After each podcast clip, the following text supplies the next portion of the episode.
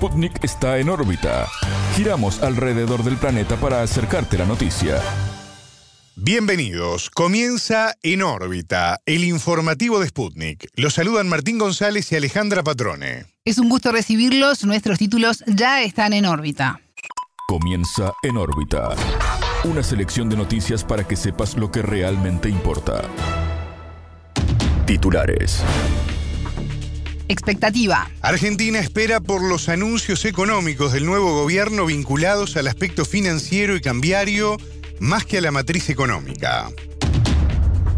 Presión. En Guatemala, los ataques desde la Fiscalía, el proceso electoral y el presidente electo Bernardo Arevalo alcanzaron su punto más alto. De norte a sur. Israel continúa atacando los objetivos del movimiento palestino Hamas. Contrastes. La Agencia Nacional de Petróleos, Gas Natural y Biocombustibles de Brasil licitará unos 600 bloques de exploración de gas y petróleo en diferentes partes del país. Encuesta. Casi la mitad de los votantes de Estados Unidos cree que el presidente Joe Biden gasta demasiado en la crisis de Ucrania. Tensión. China instó a Filipinas a cesar las provocaciones en el mar de China Meridional. Estos fueron los titulares. Vamos con el desarrollo de las noticias.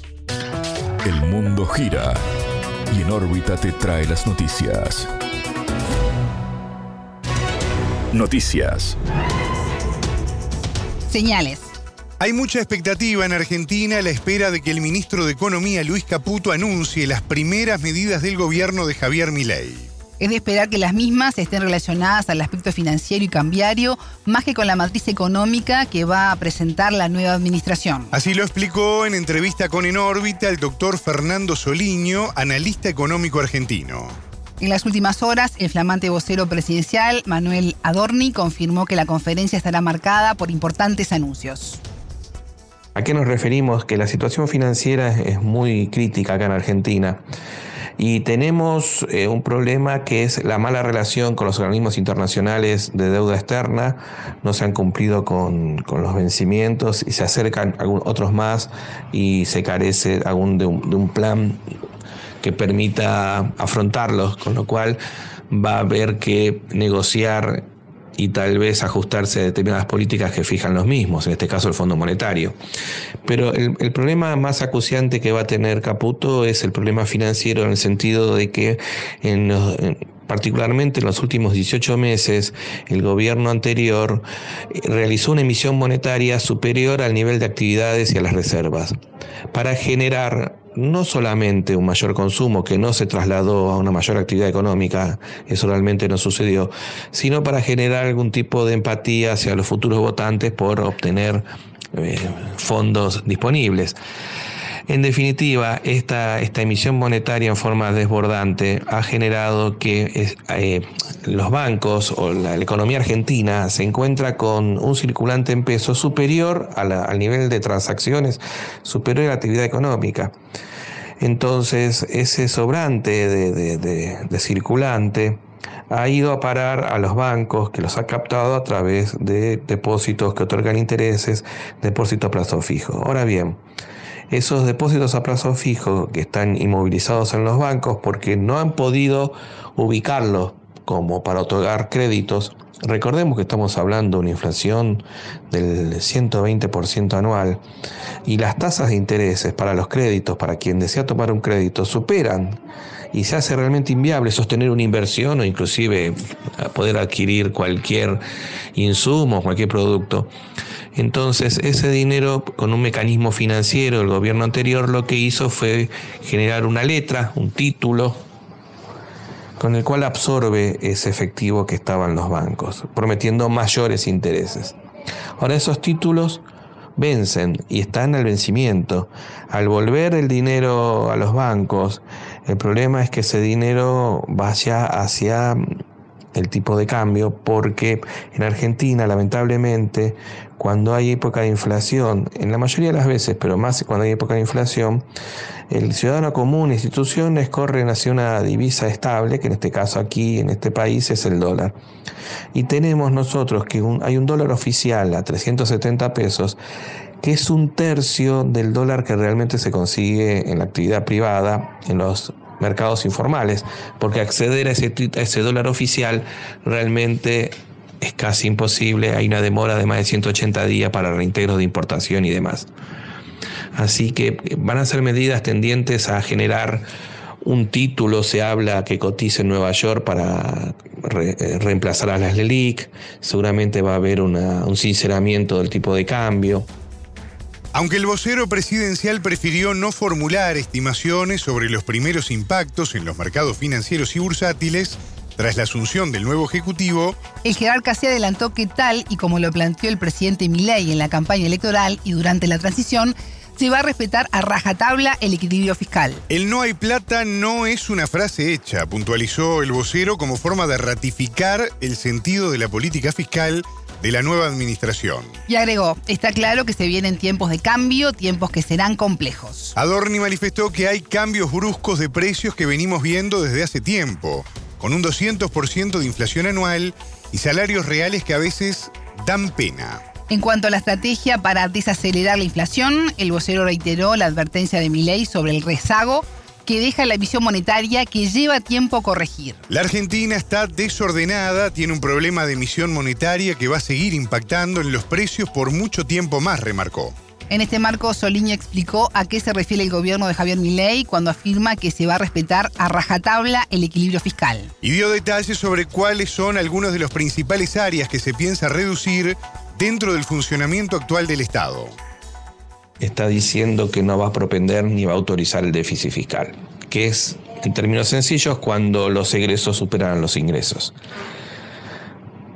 En lo relativo al gobierno ya ha anunciado que va a hacer un recorte del gasto público, que lo podemos ver en, en, la nueva ley de ministerios que fue sancionada con un DNU en el día de ayer, donde rebaja de 18 ministerios a 9 no significa que hay actividades que no se van a seguir desarrollando, ni funciones que van a ser realizadas por el Estado, sino que van a tener un rango menor, subsumidas en otras carteras o en todo caso teniendo rol de secretaría. También la reducción del gasto público pasa por una búsqueda de que el empleo público sea genuino. Están exigiendo una presencialidad del 100% a los empleados públicos para aquellos que eh, en forma remota o tal vez sin concurrir a trabajar estaban en la nómina pero realmente no eran empleados efectivos, buscando sanear en todo caso si hay empleo público espurio. Y también van a revisar las contrataciones que se han hecho durante el último tiempo, no solamente de empleados, sino cualquier contratación que se pueda haber hecho por obra pública y demás.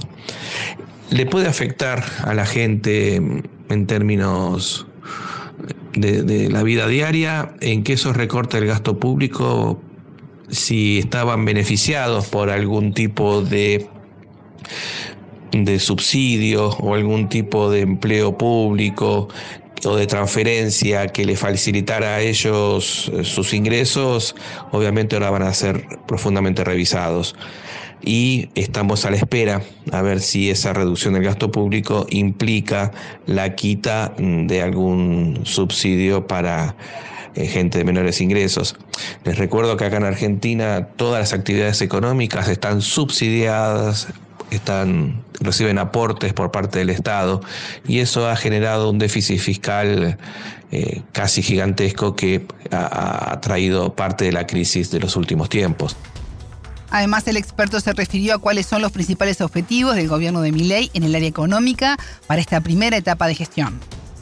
Lo que busca el gobierno de Milei en, el aspecto económico es bastante claro. Eh, lo que busca es un sinceramiento de las variables económicas, una desregulación de normas que tiene el mercado actualmente, una baja de aranceles y eh, una baja de la carga tributaria sobre los particulares y los privados.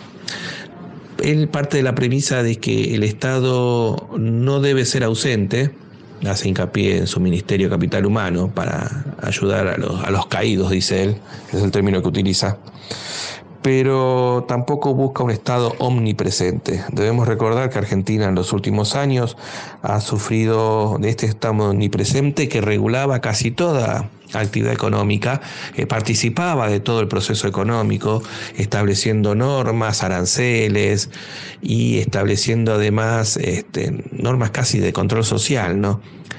Lo que buscó el electorado de Milei, y Milei lo representa, es un mercado con mayor participación y un Estado presente que sirva como árbitro más y, esté en ayuda de aquellos que consideran caído del sistema.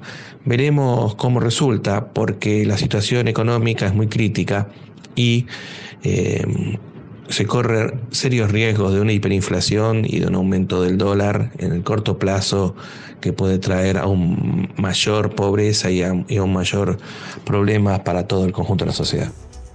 Era la palabra del doctor Fernando Soliño, analista económico argentino. De norte a sur. Israel continúa atacando los objetivos del movimiento palestino Hamas. En las últimas horas hubo numerosos bombardeos en el norte de Gaza contra infraestructura de lanzamiento de misiles. El ejército israelí confirmó que la acción es por tierra y aire y en el campo de refugiados de Jabal y a las afueras de la ciudad del enclave. Tel Aviv sostiene que jamás utiliza instalaciones civiles, colegios y centros sanitarios, entre otras, para ocultarse y lanzar ataques. Durante la jornada, Israel también bombardeó la principal ciudad del sur de Gaza, Jan Yunis. La operación fue consecuencia de una reciente advertencia del movimiento palestino. Jamás sostuvo que ningún rehén israelí saldría con vida del enclave a menos que se cumplieran sus exigencias de liberación de prisioneros. Recordamos que la nueva espiral del conflicto se desató el 7 de octubre cuando la milicia palestina atacó por sorpresa a territorio israelí. La agresión dejó hasta la fecha unos 1.200 muertos, 5.500 heridos y 240 personas secuestradas desde Israel según datos oficiales.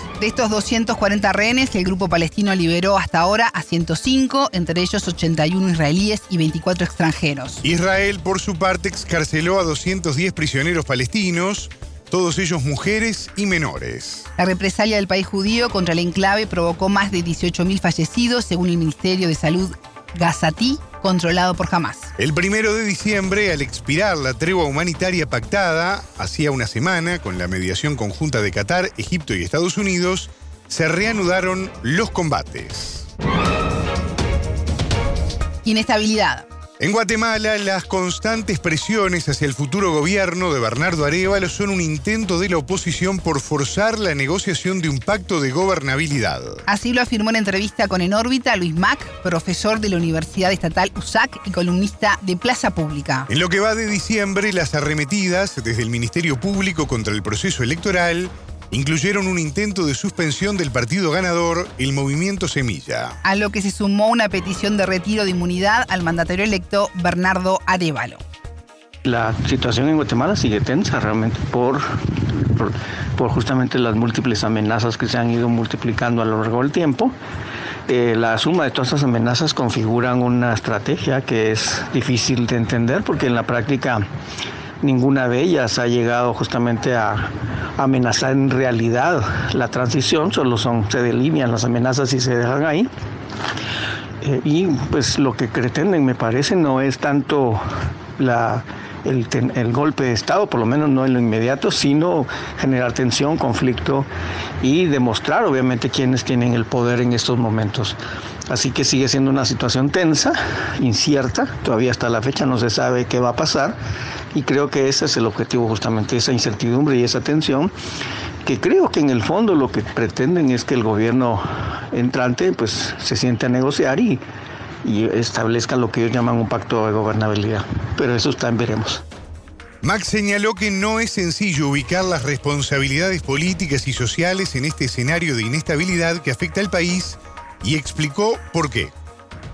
Las responsabilidades están difusas en alguna medida porque hay actores ocultos y actores visibles. Los actores visibles son los fiscales, los jueces y los operadores de justicia que en diversas oportunidades obviamente han establecido estas, estos procesos judiciales, algunos de ellos muy espurios o muy dedicados realmente hacia estas hacia eh, opciones políticas, pero algunos tienen la idea de que hay otros, otros empresarios y políticos ocultos, lo que se llama justamente el pacto de corruptos, empezando por el presidente de la República, que formalmente dice estar comprometido con la transición, dice incluso retóricamente que da su vida por, por el, porque el presidente nuevo asuma, pero su pareja sentimental, eh, obviamente Miguel Martínez, que es una figura central en la coyuntura, ha sido uno de los operadores políticos que se ha visto en determinados momentos, en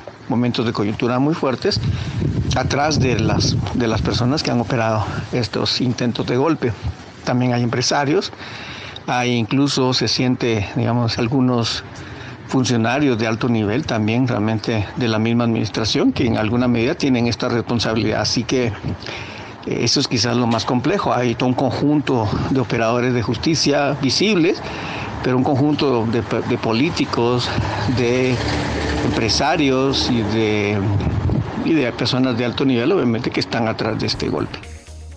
El pasado 8 de diciembre la Fiscalía llamó a declarar la nulidad en las elecciones tras sostener que el partido triunfante incurrió en irregularidades. Y afirmó que el Tribunal Supremo Electoral cometió ilegalidades durante el resguardo de las actas de la votación que dio el triunfo a Arevalo. De esta forma, el Ministerio Público indicó al mandatario electo como presunto responsable de lavado de dinero. Esta maniobra fue condenada por distintas voces guatemaltecas, pero también a nivel internacional. En este contexto, el analista se refirió a cuáles son los riesgos que corre la asunción del nuevo Ejecutivo y su continuidad en el poder para el periodo que fue electo. La última de las amenazas, la más global, justamente es la que tú dices, eh, un intento de, afianzar la retórica de fraude, justamente basada en algunas anomalías de algunas actas y algunas cosas justamente que se presentaron en la Fiscalía pero que contradicen, son contradecidas realmente por todas las misiones de observación que en conjunto todas han dicho realmente que pese a esas anomalías, ninguna de ellas amenaza o constituye realmente un riesgo de fraude y por lo tanto los resultados de la elección son válidos.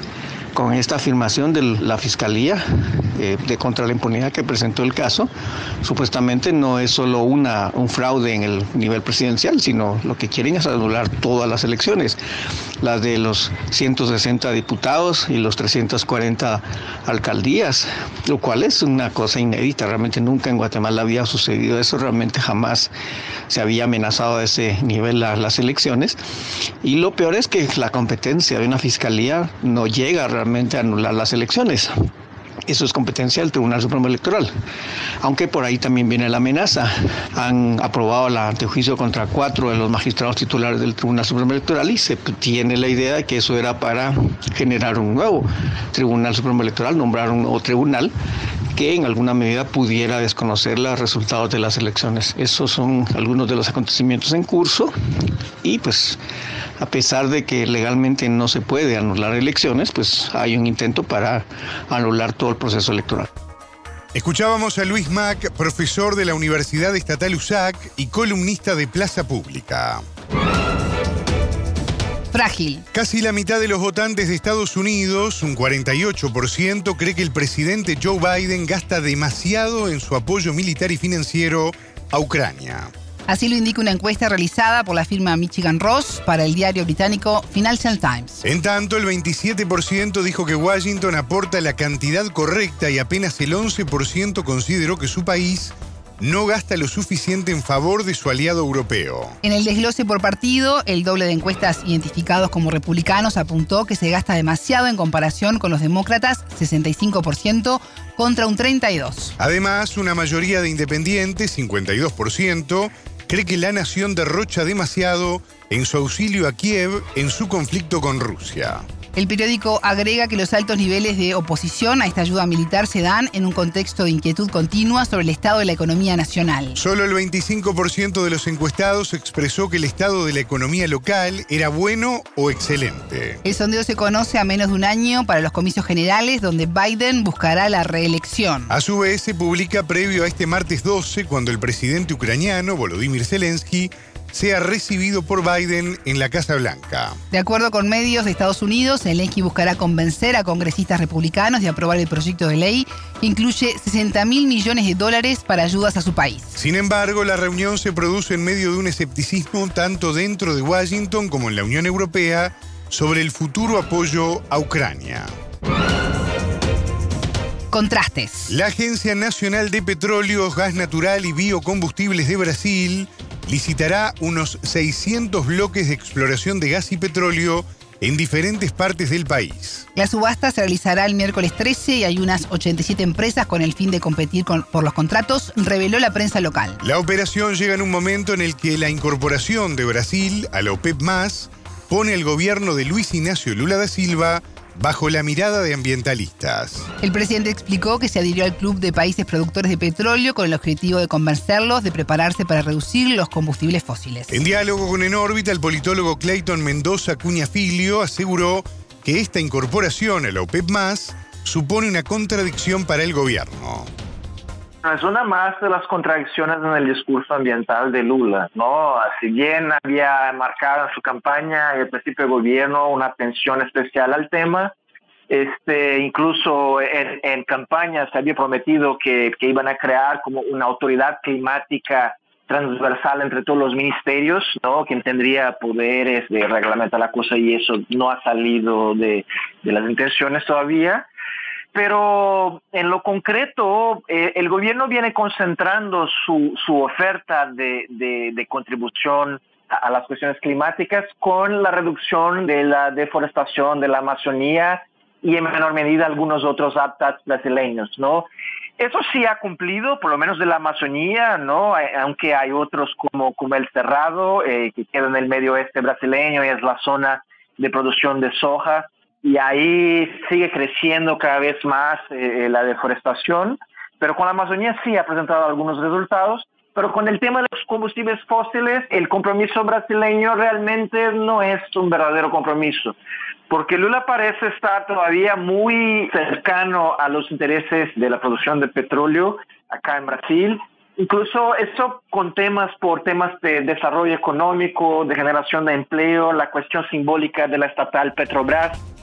Durante el actual mandato de Lula, iniciado en enero, Brasil logró reducir la deforestación de la Amazonía en un 22%. Este punto fue de los más críticos durante la gestión de Jair Bolsonaro, quien marcó un récord de deforestación. Según el experto, todavía falta por hablar de transición energética pese a los avances del Ejecutivo. El analista sostuvo que la falta de mayorías del oficialismo en el Congreso resulta un desafío para impulsar normas ambientales en Brasil, cuando se habla de, temas de transición energética, por ejemplo, la verdad es que más que una verdadera transición, o sea, una cosa que implica pasar de un estado A hacia un estado B, lo que tenemos es una adición energética, ¿no? Entonces, de hecho, se ha avanzado mucho en, en, energía, energía, eólica, energía solar en los últimos años, ahora se habla mucho del hidrógeno verde, pero realmente no hay ningún plan de, digamos, phase down y mucho menos de phase out de los combustibles fósiles.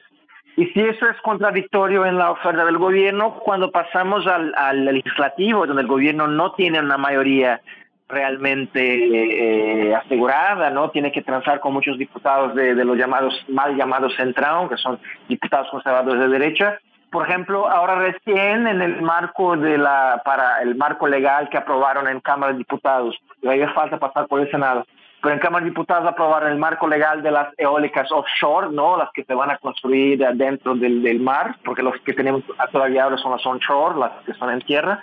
En el mismo paquete los diputados agregaron una cláusula que no, tiene nada, no tenía nada que ver con las eólicas, y sino más bien con, con la extensión de subsidios al carbón, ¿no? a las termoeléctricas a carbón hacia 2050. Entonces, si con el gobierno es contradictorio, cuando llegamos a lo que pasa por el legislativo, la cuestión se torna aún peor. Si bien organizaciones ambientalistas cuestionan la adhesión de Brasil a la OPEP+, la participación en el grupo puede beneficiar a la semiestatal brasileña Petrobras. Seguramente le interesa a Petrobras, ¿no? Porque tendría ahí por lo menos un, un, una silla en el foro de discusiones principales del petróleo. Y es que el presidente Petrobras actual, el ex senador Jean-Paul Prat, incluso llegó a, a, declarar que Petrobras va a ser una de las últimas empresas a abandonar el petróleo, ¿no? Entonces, aunque la empresa ha dado señales de que va a invertir en eso de las eólicas offshore, aprovechando su, know-how en, la instalación de las plataformas en automar. También tiene planes eh, con relación a los biocombustibles, pero realmente está muy enfocado todavía en su negocio principal del petróleo. ¿no? Entonces, me imagino, me imagino que para la empresa misma eso es interesante el ingreso de Brasil a OPEP Plus. Escuchábamos al politólogo brasileño Clayton Mendoza Cuñafilio. Atención. China instó a Filipinas a cesar las provocaciones en el mar de China Meridional.